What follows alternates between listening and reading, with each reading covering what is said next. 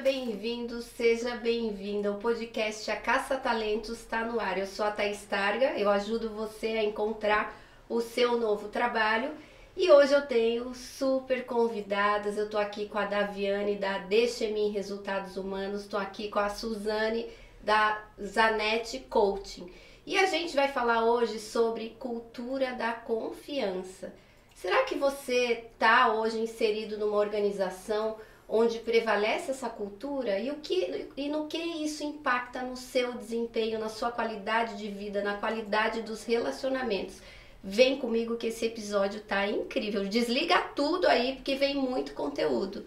Gratidão por vocês estarem aqui, por vir. Então, hoje já gravar cedo aqui em Curitiba, já enfrentamos chuva, chuva. né? Eu cheguei aqui de casaco na cabeça porque não tinha sombrinha. Mas estamos aí. Então, gratidão dupla para vocês por terem vindo, terem topado falar desse desafio. E eu já queria saber como que vocês começaram a estudar esse tema, da onde que saiu essa necessidade, uhum. qual foi a jornada de vocês para vocês falarem com tanta propriedade sobre cultura organizacional e particularmente da confiança. Quem vai? Eu? Pode começar. É, então, Thaís, também obrigada por a gente estar tá aqui no Castalentos. E, na verdade, eu e a Daviane, a gente tem uma jornada de muito tempo. E, assim, uma coisa bem é, até gostosa de lembrar, né, Davi, é que a gente estava no lançamento de um livro em São Paulo, de um grande amigo nosso, e aí a gente se olhou e começou a conversar por causa dos cinco desafios, por causa do livro dos cinco desafios, do Petro Lencioni, e a gente foi indo. a foi... gente trabalhava um tempão juntas, estava é, na BRH, então sabia que a gente usava a metodologia, a mesma metodologia. É, e aí a gente começou a ver, poxa, mas se você acredita nisso, né, nessa é, daí a gente já daqui a pouco conta os cinco desafios Sim. e o que, que é esse livro, né? Você trabalha isso, acredita nisso, porque a gente tem que trabalhar no que a gente acredita, né, Thaís? Ah, sim. É, eu acho que assim, aquilo tem que fazer sentido para você. Eu falei, poxa, eu também. A gente se olhou e falou assim, lá, vamos criar um produto? Ela falou, pô, vamos. A gente lembra assim, na, na livraria lá em São Paulo, né? Arrepiou o braço, assim. Arrepiou, ela falou, é, arrepiou também. Então é, então vai. Nossa, agora arrepiei aqui uhum. também. E acho bonito. que teve, tem uma coisa assim que me, me motivou, é, é eu vivi na pele espaços de muita confiança, onde eu pude estar na minha melhor versão, como vivi espaços de dor, de desconfiança, de medo. Então, eu achei que um dia essas experiências iam servir né, para a gente levar saúde para as organizações. E aí, nesse momento, a gente se conectou e, e desenhamos o produto. A gente ficou que cinco, cinco meses desenhando um produto que é assim: cinco desafios. É, é, cinco etapas. Cinco etapas. E, e cinco meses. E cinco meses. Cinco, cinco, cinco. E nós ficamos desenhando, e aí um dia ele surgiu e a gente começou a. Colocamos o bloco na rua. E fun tem funcionado, né? Tem. E como que é na prática? Porque hoje a gente entra numa organização, como é que a gente sabe se a gente está numa cultura de confiança ou como que você faz para implantar isso, principalmente numa organização que está aberta aí a processos de mudança? Como que, como que a confiança também impacta na qualidade de vida do colaborador? Tem muito conteúdo Não, aí. é que a gente respira e respeita, né? Porque cada uma tá. Sim. Você sabe que quando você fala da, da questão da confiança, Thaís, assim, na prática, às vezes a gente pensa assim, como é? Talvez seja difícil a gente poder ver se uma empresa tem confiança ou não. Mas eu acho que, assim, é o quanto a gente como pessoa é, tá num, num bem-estar, né? Tá num lugar onde você tá fluida e sente que aqui você pode ser quem você é. Né? Só que o, ser quem você é, ele passa por muitas coisas, né? Porque, claro que numa organização você tem que entregar resultado, né? Você tem que, é, enfim, conviver com pessoas, né? E as questões relacionais, elas não são fáceis. E é justamente a questão da cultura da confiança, ela passa por uma questão relacional, né? Onde você pode primeiro olhar para vocês e assim, o quanto eu sou uma pessoa que consegue confiar em mim mesma, consegue é, usar a confiança no relacionamento né, e ser exemplo de confiança. Então acho que as coisas passam muito por ajudar as pessoas a entender como que é a confiança dela com ela e como que eu posso daí até como líder ou uma pessoa que faz parte de uma equipe poder permear a questão da confiança nessa questão relacional. Acho que tem uma, assim, quando a gente fala de confiança, a gente está falando da possibilidade de você ser vulnerável, dizer não sei, preciso saber mais, me desculpa, eu errei, e com esse processo você poder inovar. Então, não é incomum você numa mesma empresa entrar, Thaís, numa sala onde as pessoas estão em profundo bem-estar, com leveza, inovando e criando. E aí você vai para uma outra sala e você vê as pessoas travadas com medo. Quem que faz isso? É o líder. O líder é aquele capaz de pode estar tá chovendo o canivete. Ele é capaz de criar um espaço emocional para que as pessoas na confiança, em segurança, se coloquem no seu melhor. Mas ele também é aquele que pode desconfiar das pessoas, travar as pessoas, cercear as pessoas, retalhar as pessoas e criar um espaço de medo. Então, você entra num, num ambiente onde você vê as pessoas felizes, criando com leveza, se pode distinguir que tem confiança. Quando as pessoas estão com medo, não falam, né? E onde tem rádio corredor, esse tipo de coisa, se vê que não tem confiança. E para ter confiança, você tem que ter uma tolerância ao erro, né? Porque se você não, não tolera o erro, se você não pode errar, como é que você vai ousar para ter inovação? E como que você vê isso hoje dentro das organizações? Eu acho que a gente está anos luz de chegar, né, a uma organização como um todo, chegar nessa cultura, nesse clima. Como que vocês veem o nosso caminho, falando do mercado brasileiro, com relação a tudo isso? Acho que já foi pior, né? Eu sim. penso que sim. Eu acho que a, a, pandemia ela assustou muito, né, de modo geral, porque as pessoas tinham já um nível é, de ansiedade, né, que durante a pandemia ele se elevou muito. Então, a, a, a, gente até percebeu isso, né, Gavi? Que as empresas que já tinham uma cultura da confiança mais estabelecida, elas conseguiram passar pela pandemia de uma forma melhor, alavancando mais resultados, porque a gente já chegava com a gente viveu muito medo, né? Nós vivemos um medo real. Então, o nível de ansiedade das pessoas e dentro das organizações se elevou muito. Então, se o líder sabia, é, ele já tinha essa, essa questão né, da, da vulnerabilidade, do posso errar, ah, entendo que você não está bem hoje, né? É, até uma coisa que até só terminou o raciocínio. E aí, é, na organização que já permeava isso, foi mais fácil de trabalhar. Tanto que a gente viu quantos programas tinham né, dentro das organizações sobre saúde mental, né? As pessoas tiveram um nível de burnout muito alto. Por quê? Porque era o medo que já estava lá fora e vinha. Então, se na organização ele lá já vivia o medo, era um estresse muito Sabe grande. Sabe que me chamaram para dar uma assessoria para uma empresa, não te contei isso. Sabe o que, que eles queriam? Um, um, equipamento, um software, uma plataforma que visse que as pessoas de fato estavam trabalhando. E eu falei, instalar na minha casa para ver se eu estou trabalhando? Imagina, aí eu perguntei, remoto. É, eu perguntei assim, ah, então vocês não confiam nas pessoas? Como assim? Vocês não são confiáveis? Não, a gente é confiável. Então, por que vai instalar equipamento? E essa mesma empresa foi um processo lindo. Hoje eles, eles não querem mais voltar. Sim. Eles fizeram uma pesquisa de qual era o modelo de trabalho que eles queriam. E, e a empresa funciona, é uma empresa do governo do estado do Paraná. As pessoas funcionam em casa e produzem muito mais do que produziam antes. Acho que tem uma coisa da tolerância ao erro que é assim, é, quando as pessoas ficam em casa, elas ficavam vulneráveis. É o gato que pula na mesa, é o cachorro que late, é o iFood que chega, é a criança que chora, é, é o marido que É você passa, que esqueceu de pôr a calça e foi. É o marido de cueca que passa por trás. o meu filho fez isso. Meu filho, e se baixa a câmera? E não é? Todo sim, mundo tem isso. Sim mostrou para as empresas, essa escola do confinamento mostrou que mesmo você errando, você vai estar tá produzindo e até muito mais naturalidade, com muito mais fluidez, mais à vontade, principalmente sendo autêntico, porque você só consegue inovar sendo autêntico. Ninguém que faz de conta, né, tá travado, vai conseguir inovar. E, e como é essa cultura da autenticidade, né? Às, às vezes a gente começa um novo desafio, um novo trabalho, você não sabe até que ponto você pode ser você mesmo, até que ponto você pode ser vulnerável, até que ponto você pode dizer o que você realmente sente. Quais as pistas que a gente encontra numa organização onde a gente fala, opa, aqui acho que eu posso ser eu mesma, eu não preciso é, colocar a capa da senhora perfeitinha aqui, eu posso, acho que eles vão me tolerar. Como que a gente percebe isso? Porque tem muita gente que talvez esteja nos assistindo e não sinta essa confiança ou não saiba até que ponto essa pessoa pode se expressar. Como que a gente adquire esse saber tácito assim de ler o uhum, ambiente? Uhum. Eu acho que passa muito pela questão da inteligência emocional, né? Que a gente fala é tão batida, mas ao mesmo tempo tão fundamental, né?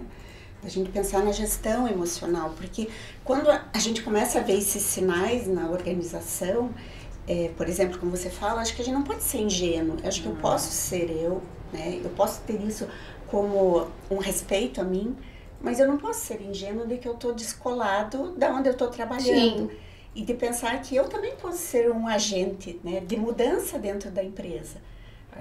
É, esses tempos eu assessorei uma pessoa é, no coaching e, e ela sofria muito porque ela vinha de uma, de uma experiência muito forte em outras organizações, principalmente da área automotiva, e ela entrou numa empresa, é, é, de uma indústria mais é, da área de hum, é, gráfica. Uhum. E são culturas organizacionais muito diferentes, porque é uma indústria pesada, Sim. e né, as duas indústrias 4.0, mas na verdade uma indústria pesada, automotiva e a, e a gráfica que não.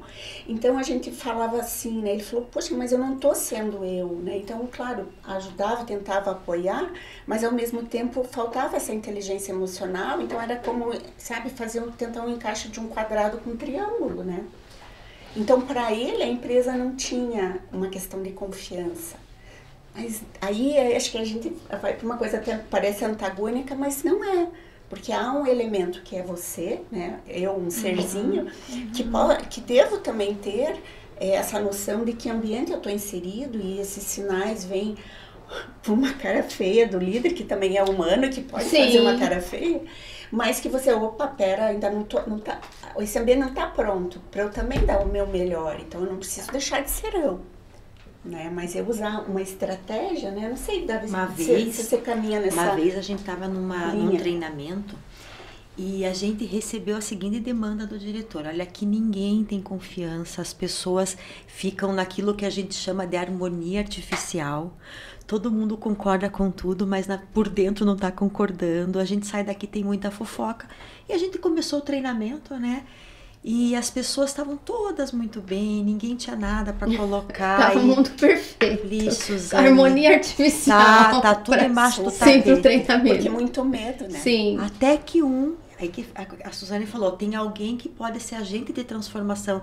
Ele levantou a mão e disse assim, mas é claro que a gente não fala, a gente tem medo de ser mandado embora. Como assim, né? Ele falou assim, não, porque a última vez que alguém se colocou e a pessoa estava na sala, ela foi desligada pelo fulano. E aí todo mundo, aí veio, veio tudo, né? Aí foi Aí é uma, muito é uma indigestão positiva, né? Uma indigestão positiva, gostei disso. é, e daí, positiva. como é que ah, eu, eu, a, eles estavam, claro, amparados por um processo que éramos nós e também com o diretor que estava apostando. Era um sponsor. Não né? foi, era um sponsor, não foi porque houve essa boa denúncia, que a gente fala muito na cultura de confiança, façam a boa denúncia. Sim. Não foi porque isso aconteceu que o grupo é, perdeu a mão, não. Ao contrário, eles se empoderaram para poderem se colocarem da maneira que deveriam, né? Mas é, a pessoa, é, ela acho que ela tem que estar aí também tá, é, por isso que o autoconhecimento ele é tão importante, né, Thaís? Porque aí a pessoa também ela sabe é, o que provoca ela, o que, que, se for colocado vai levar ela também a falar da forma como ela não gostaria. Então, acho que tudo isso são movimentos da, da questão da confiança que fazem com que as coisas, assim, elas não são simples, mas elas são muito saborosas. Quando a pessoa começa a experimentar coisas diferentes, quando ela começa a arriscar, né, a ser mais uhum. arrojada e dizer, olha, eu não estou pensando igual, né? Que é diferente dizer assim, eu não concordo, né? Hum. Eu disse assim, ó, oh, me per, permita-me discordar, né? Não precisa ser tão formal, mas ó, Oh, desculpa, eu, eu, discordo. Vamos, deixa eu te mostrar a minha realidade. Porque a questão da realidade é uma coisa muito louca. A né? gente usa no treinamento um. Sabe aquela figura que você pode ver tanto o pato quanto o coelho? Sim. Dependendo de onde vê. A gente diz assim que o lugar onde cada um está sentado fisicamente faz com que eu veja ali a Thaís, ou que eu veja primeiro o lenço, ou eu veja primeiro o podcast. Mas nas empresas, não é o lugar físico que as pessoas estão que fazem com que elas enxerguem uma perspectiva diferente. São as histórias de vida que cada um traz e o tipo de personalidade, o jeitão de funcionar que cada um traz é que faz com que eu veja primeiro o lenço, depois o podcast. Então, o que a Suzane está trazendo assim, quando eu coloco a minha perspectiva, é, chega a ser um ato amoroso. Eu já ouvi falar, a Maturana falava isso. Quando eu consigo enxergar, Thaís, de onde você fala o que fala de onde você faz o que você faz, qual é o lugar que você traz, é uma perspectiva amorosa, porque eu vejo você. Uhum. Eu não uhum. vou desmanchar, né? Eu não vou sumir porque eu vou enxergar você. E esse é um ato importante para que se mantenha a confiança nas organizações. Conversar, mas não conversar porque a Suzane fala comigo, a Suzane tá falando, eu tinha um amigo que era assim, a Suzane estava falando comigo e ele já estava assim, não estava concordando, né? Não, é conversar de Sim, verdade, é. escutando qual é o lugar que ela está é. trazendo. E, e, e se desapegando da tua ideia, né? Se desapegando que outra pessoa pode ter uma ideia que deixa a tua ideia melhor, né? É. E ter curiosidade pelo que o outro fala. Porque o, a, às vezes essa pessoa é tão apegada, né? Ela fica agarra aqui o uhum. microfone. Assim, é, é, essa realidade é, é, minha, né? Então ela, ela, ela não quer abrir mão Tem que daquilo. Suspender então ela as certezas, né? É. é. Tem que suspender, suspender certezas. certezas. Com a certeza que ela não vai ser, não vai ser menos vista porque ela suspendeu a certeza. Ao contrário, ela vai se ampliar como pessoa, como ser humano, né? E acho que a gente volta naquilo que você falou do erro, né? Que a gente pensa assim, só erra quem não aprende. Sim. Né? E que a dúvida é a magia entre, as, entre a gente, né? Porque se eu tenho dúvida, eu posso aprender com você, eu posso aprender uhum. com você, eu posso ouvir né, o meu liderado, eu, eu sei que eu não preciso ter todas as respostas.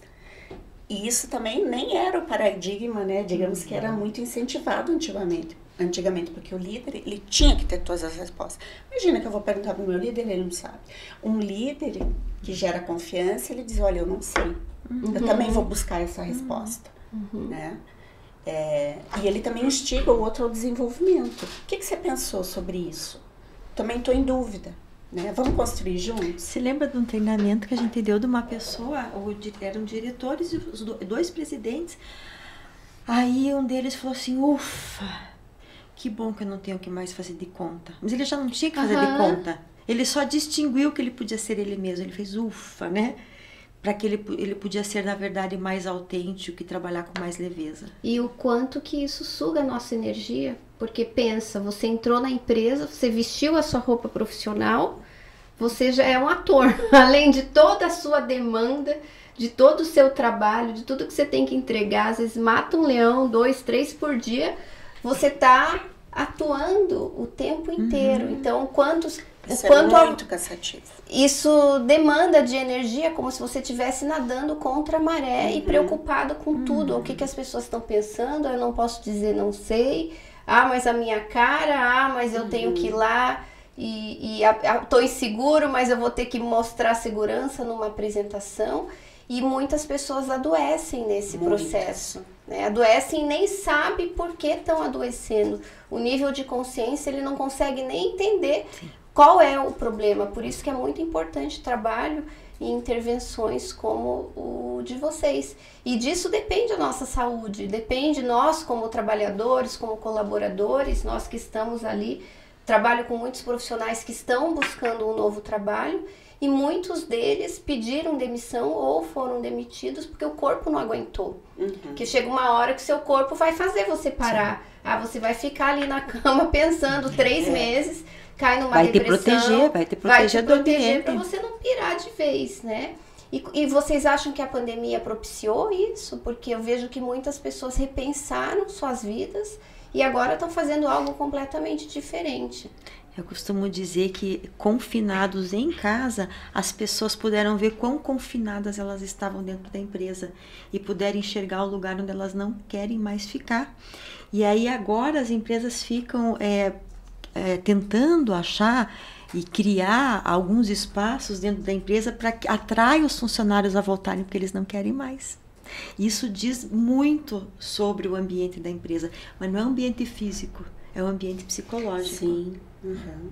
É porque a, você que trabalha tanto né, com a coisa das oportunidades, tem vagas que diz assim, é, remoto, híbrido ou presencial. Remoto, híbrido ou presencial? Opa, posso escolher. Ah, numa vaga só? Não, não, não. Não, a vaga, não. Não, às vezes até tem, Sim. mas eu digo assim, que as empresas já têm que se preocupar com isso, né? Com um item que não fazia parte, Sim, né? Era tanto aí... é que no LinkedIn tem filtro. Tem Você filtro. consegue filtrar uhum. a vaga. Eu quero uma vaga remota, eu quero uma vaga híbrida. Você consegue filtrar. Você falou isso, eu até lembrei de uma pessoa que eu estava atendendo. Ela falou assim, olha, Suzane, e nesse período eu fiquei em casa, né? Eu, eu tive um filho, é, ele tem um ano e meio, é, eu me adaptei a isso. Mas ela acabou saindo da organização. Ela falou assim: agora eu quero procurar outra. Ela falou: mas eu não quero voltar presencial. Né? E eu não estou conseguindo né, essa oportunidade. Ela falou: mas eu sei que tem, então eu vou continuar procurando. Né? Então, acho que é o que você falou. Eu acho que para algumas pessoas despertou determinadas coisas ligadas à, à, pizza da vida dela, que não é só o trabalho, né? E para algumas coisas, é, para desculpa, para outras pessoas é diferente, né? Por exemplo, a Davi já não gosta de ficar em casa. Deus me livre. Eu falo pro cliente, você não quer mesmo que eu vá até hoje? Ela é louca para bater uma perna, né? Sim. Mas então acho que é, é, nisso as pessoas se descobriram diferentes. Né? E aí, e aí uma poder respeitar o que a pessoa prefere, isso é uma, isso é uma coisa que é importante para que a empresa desenvolva. Porque a pessoa vai dar o melhor dela, se for, por exemplo, híbrido. Ela vai dar o melhor dela se for remoto. E no caso da Davi seria dar o melhor dela se for presencial, porque ela gosta, né? É, não, no começo até foi gostoso ficar assim dentro da própria casa, mas depois, para quem tem uma personalidade muito relacional como a minha, acaba sofrendo. Mas assim, é dizer, não é porque você está em casa que você está abandonado. O líder ele vai ter que abrir mão de fazer controle de presença, né, de, de presença das pessoas e fazer contato e vínculo. Porque as pessoas estão em casa, tem que fazer o one on one, você tem que ver se, né, você tem que conversar com cada um, ver como ele tá. Eu até inclusive eu falo pro pessoal, quando você vai fazer uma reunião, faz um check-in. Né? Entra na reunião todo mundo. Suzane, como é que você está chegando aqui na reunião hoje? Thaís, como é que você está chegando na reunião aqui hoje? Para trazer como é que as pessoas estão, para não, não criar também um ambiente de frieza, já que a gente está à distância. É, e daí, uma coisa que me veio, né? E aí o quanto a gente tem que aparelhar a liderança, né? Aí você faz o check-in, né? E o, o, liderado diz assim, não, não tô bem, não tô bem, é, a coisa não tá boa. Aí o, o, líder me perguntava, Suzane, ele disse que não tá bem, o que, que eu vou fazer agora? Né? Porque que aparelhamento Sim. que a gente tem quando um liderado diz que não tá bem e que tá deprimido? Ele foi, eu, eu perguntei se ele tá bem e ele respondeu. Não, ele não estou, ele ousou dizer a verdade. Uhum, ele falou, eu vou continuar perguntando. Eu falei, pois é, então, essa é, né? E o que fazer quando um colaborador não tá bem? Agora eu te pergunto é, também, você abriu que... lá, principalmente no é. remoto, a gente não sabe o que, que a pessoa tá vivendo no outro lado, a gente não sabe o inferno que a pessoa, né, é. tá vivendo, às vezes, dentro da própria cabeça, porque tá lá, você não teve oportunidade, ficou meses. Mas às vezes sem ela colocando presencial. esse inferno, ela passa a mostrar um inferno que os outros também estão vivendo. Exatamente. Isso pode ser salutar. É, isso pode ser salutar. Até porque. É, a gente pode apoiar, né? É, tanto que no nosso projeto tem o, a parte de um, de um acompanhamento individual mais próximo, né? Então, se isso ocorre até durante o projeto, é ajudar. Então, vamos tentar ver juntos, né? O que, que impacta para você tentar ajudar quem não está bem, né? O que, que impacta para você não poder ouvir uma história? Porque às vezes a gente sabe o quanto é confortável só ser ouvido. Sim. E às vezes é só o que o líder, o liderado quer. Né? Olha, eu não estou bem, eu vou resolver né? Mas está acontecendo isso. Então, é, é, é dar um, um, um, bom, né? Ser ouvido, assim, bom, eu sou um ser humano, né? No meu... Ser visto, né? Ser visto. Ser visto. Às vezes é o, que, é o que importa, mas isso assusta a liderança. Né? Que eu vou perguntar e a pessoa vai contar como é que ela tá. Aprende. E quantas pessoas... Já, já me ajudem. Quantas pessoas perderam pai, mãe, filhos, é, avós? Como é que uma pessoa chega e está trabalhando normal Sim. Você tá vendo que a pessoa tá com uma olheira gigante e você nem parou para dizer assim, você tá bem? Que aconteceu alguma coisa? Não, era isso. Tô... É como um exemplo é, também, como né? um exemplo, é. é. E as pessoas querem poder contar, ali dali um mês ela se recupera e quem não tá bem não entrega bem. E eu acho que a pandemia, ela foi, assim, por um lado, ela foi importante. O modelo de trabalho que se instalou a partir da pandemia foi muito produtivo, porque ou você confia, ou você confia, ou você confia. Não tem outra alternativa. Como é que você vai fazer, você, né? Quanta gente tinha projeto de home office na gaveta e só tirou na pandemia e não volta mais? Então, nesse aspecto, chacoalhou o mundo organizacional. Nunca mais seremos os mesmos. E eu falo, não tem nada de novo normal, porque o normal não estava funcionando. Né? Para a maioria das pessoas não estava funcionando. Eu gosto muito, a Dave tem umas ideias, Sim. umas colocações muito geniais, né? Não, é verdade. É normal, como né? isso, né? Não, é, não estava prestando aquele normal, né? Então. É Fala de novo. O que, que, você fala? Vai, vamos lá.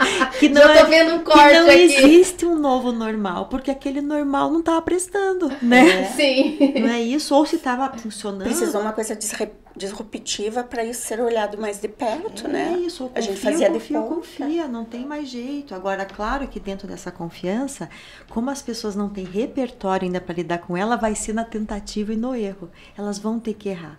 Né? Elas vão ter que ficar ansiosas, elas vão ter que ficar preocupadas com o que está acontecendo em casa, até uma hora que elas vão relaxar e vão incorporar tudo isso dentro da rotina de trabalho delas.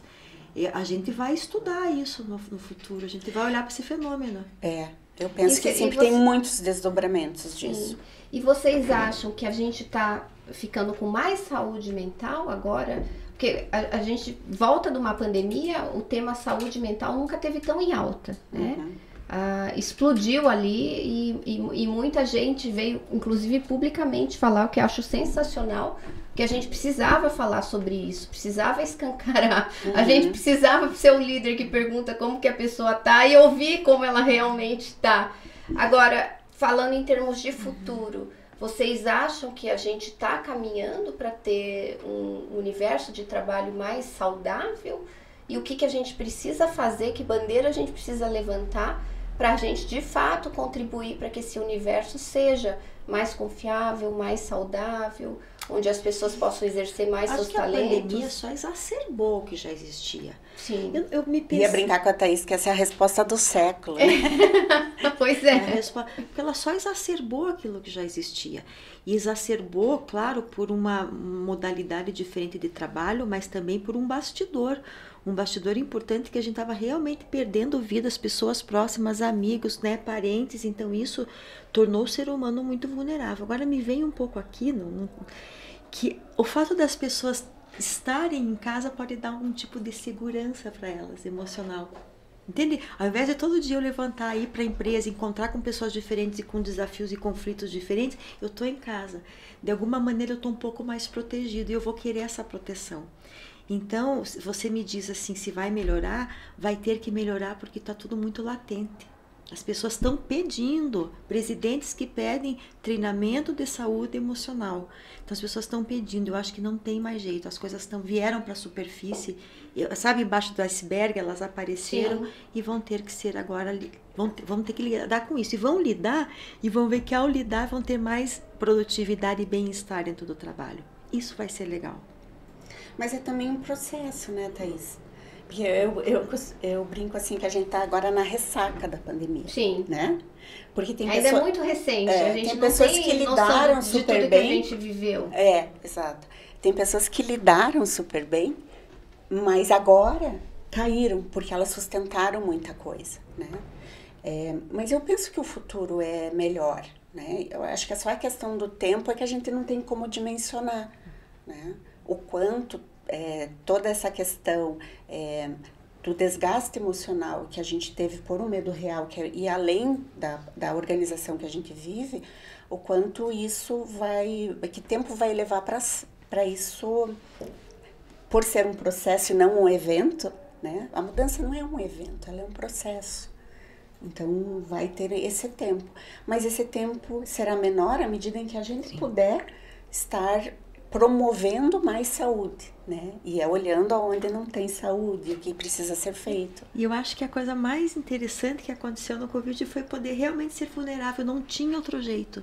Não tinha todo mundo se adaptando a ter uma usar uma plataforma, né? Eu estava pensando, eu nunca fiz uma um treinamento que fosse por Zoom, eu não sou uma pessoa que eu não nasci digital, né? Então as pessoas se colocaram vulneráveis, elas foram obrigadas a se colocar como vulnerável e elas continuam vulneráveis. Isso é muito muito saudável para o processo de evolução e de desenvolvimento de todo mundo. E como agora implementar a cultura da confiança? Chegou na minha empresa, o que, que vocês fazem? como que a gente começa a fazer tudo isso? É um trabalho muito longo, a alta hierarquia tem que estar tá envolvida, tem que vir de cima, tem que vir de baixo, vocês começam pela base. Como que a gente começa um trabalho, até quem está nos assistindo e pensa em fazer um trabalho como esse dentro da sua organização? Tem que ter dor, tem que ter um uhum. incômodo, né? A pérola ela só aparece depois que ela, né? É, a gente normalmente vai escutar uma dor e a dor é assim, né? Me ajude. Olha, aqui na minha incrível, eles falam assim, aqui na minha equipe as pessoas têm medo de falar. Elas não se posicionam. No último trabalho que a gente fez, né?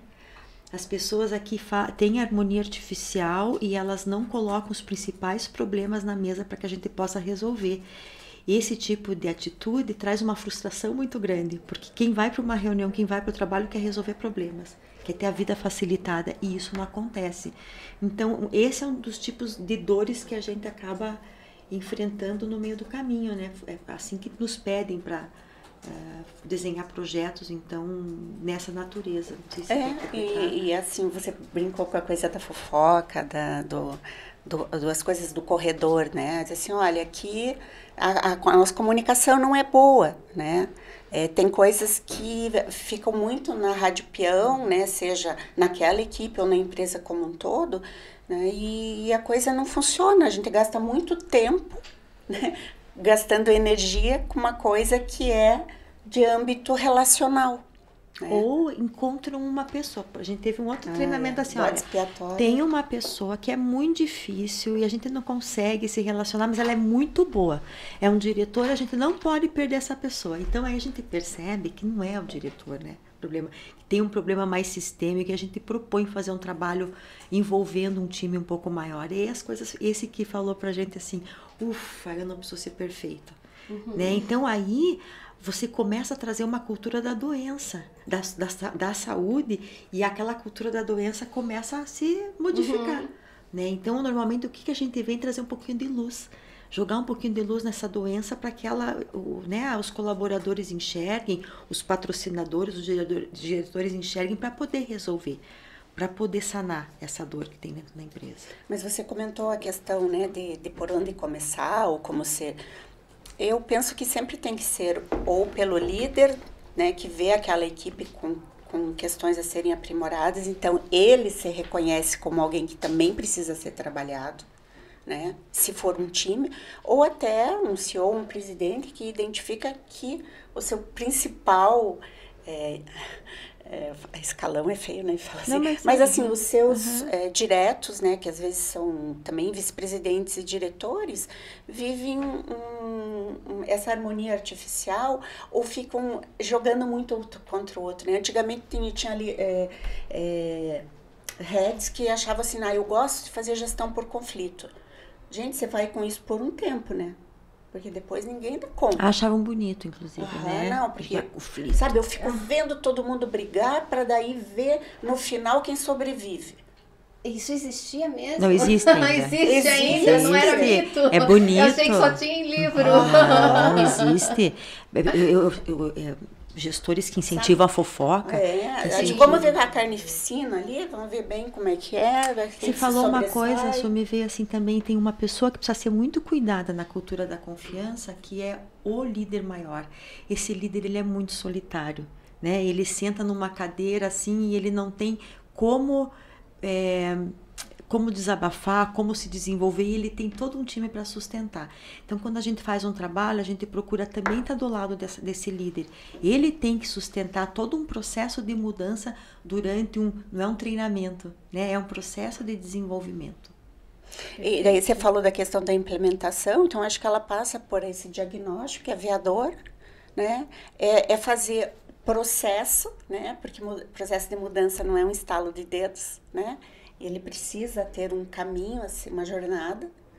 E durante esses cinco meses se faz né, esse trabalho através de técnicas, de uso de ferramentas de autoconhecimento e de, dessa questão interrelacional e também um trabalho mais individual para a sustentabilidade da mudança. A gente não acredita mais no treinamento, foi lá e fez Sim. e acabou. É, Sai todo mundo bem. A gente realmente, depois dos cinco meses. Então, por que, que são cinco? Só para né, a Sim. gente usa uma metodologia do Patrick Lencioni, que é uma das referências mundiais em desenvolvimento de equipe no mundo mundiais no mundo ficou bom, né? Mas é. Sim, do planeta. do planeta. da galáxia. ele é uma baita referência.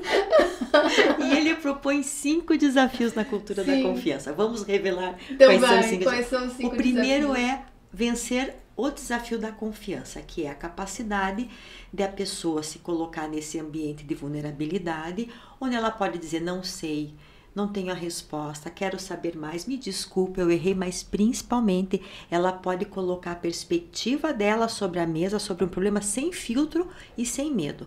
Ora, se eu coloco a minha perspectiva sobre a mesa sem filtro, sem medo, eu posso começar a conflitar. Mas não é um conflito de harmonia artificial ou de ataque pessoal. Eu vou conflitar de uma maneira energizante, de uma maneira legal. De ideias diferentes. De ideias diferentes. Eu posso discordar de você. De ideologias diferentes. Então aí eu venço o segundo desafio, que é o conflito saudável.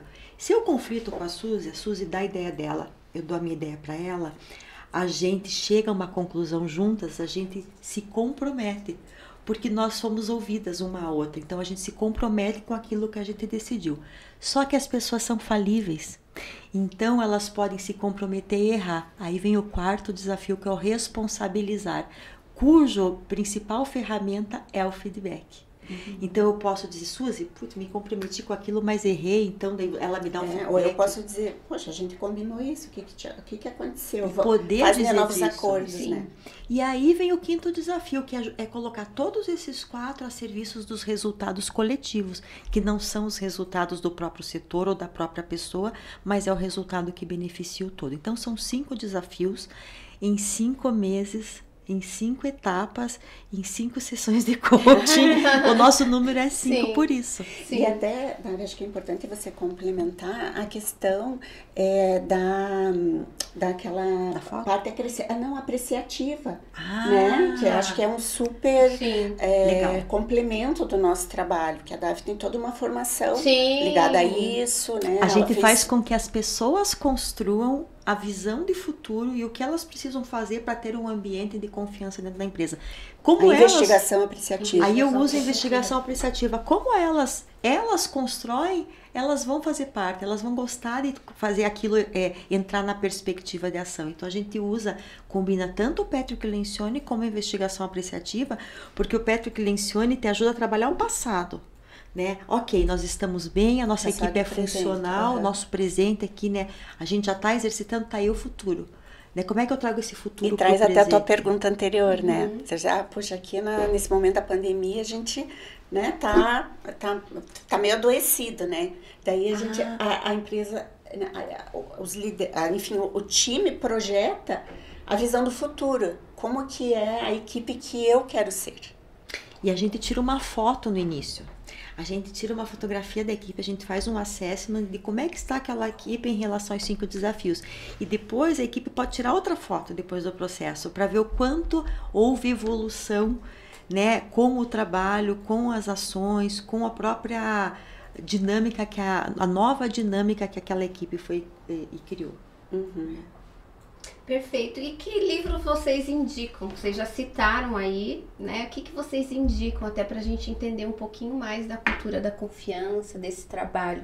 A gente você... tem o próprio livro do Lencioni, são os cinco sim, desafios da equipe é, Que inclusive é uma fábula, ele é muito sim. gostoso de ler. Ah, que gostoso. Ele é, uma, é, ele é os cinco desafios da equipe coesa.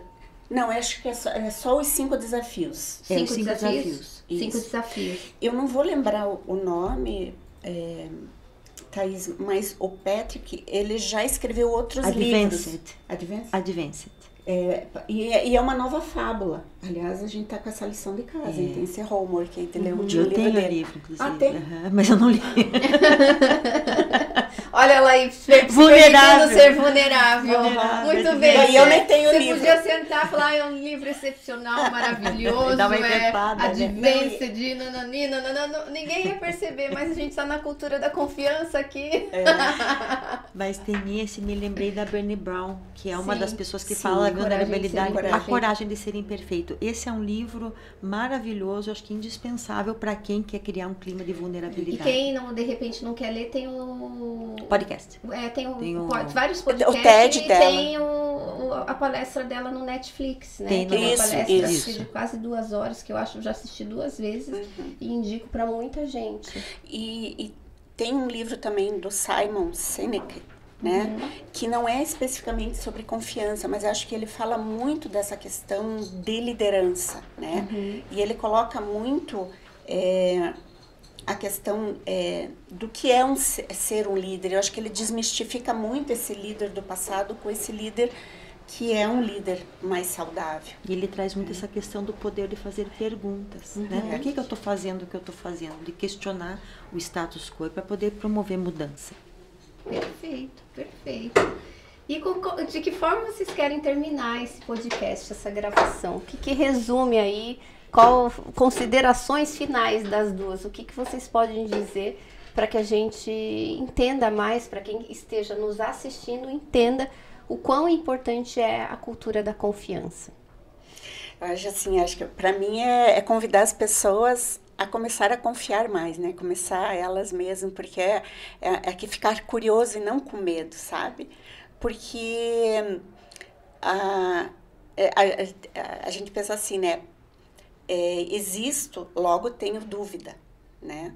Se eu existo, eu tenho dúvida, né? E a dúvida leva a toda uma questão mais é, arrojada de, de experimentar. Experimente ter confiança porque as pessoas às vezes ficam muito né, naquilo que, puxa, mas e se eu arrisco, né? Então arrisque ter, comece confiando né, em, você, em você e às vezes no teu pequeno círculo, né? no seu marido, nos filhos, nas coisas que estão ao teu redor. E é isso, pode ser permeado para a sua vida, né? É, então vamos lá, experimente confiar. Sim. Acho que já é gostei. é a primeira coisa. Experimente confiar. Eu acho que para mim me vem assim a questão da pandemia. Muita gente entrou na pandemia com guarda-chuva é, armado e não se deixou molhar por essa chuva de aprendizagens e, e continua sem aprender. Então, o que eu diria é: olhe para esse período, ele não vai voltar. Olhe para esse fenômeno mundial que trouxe reflexos importantíssimos para o ambiente de trabalho. Se permita molhar com a chuva de aprendizagens, principalmente com a chuva de, de aprendizagem sobre confiança. Né? É, confio, confio, confia, confia e vai dar certo. É, então, é, eu diria isso: aproveite aproveite tudo o que aconteceu e implemente um lugar mais saudável para se trabalhar. E nada melhor do que uma crise para a gente crescer, né? O fundo do poço tem molas. O fundo do poço tem uma, molas. Uma crise, se bem vivida, né? A gente consegue ir para um outro nível. A gente não pode desperdiçar essas oportunidades.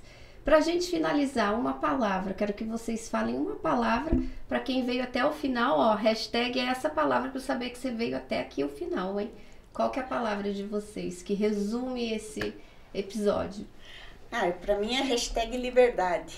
Liberdade. Para mim é hashtag esperança. Esperança. Esperança e liberdade. É assim que a gente termina esse episódio. Gratidão, meninas, mais uma vez.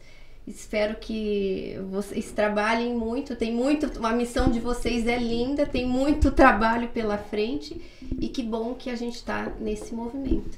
E um beijo para você que esteve até aqui. Até o nosso próximo episódio. Tchau, tchau.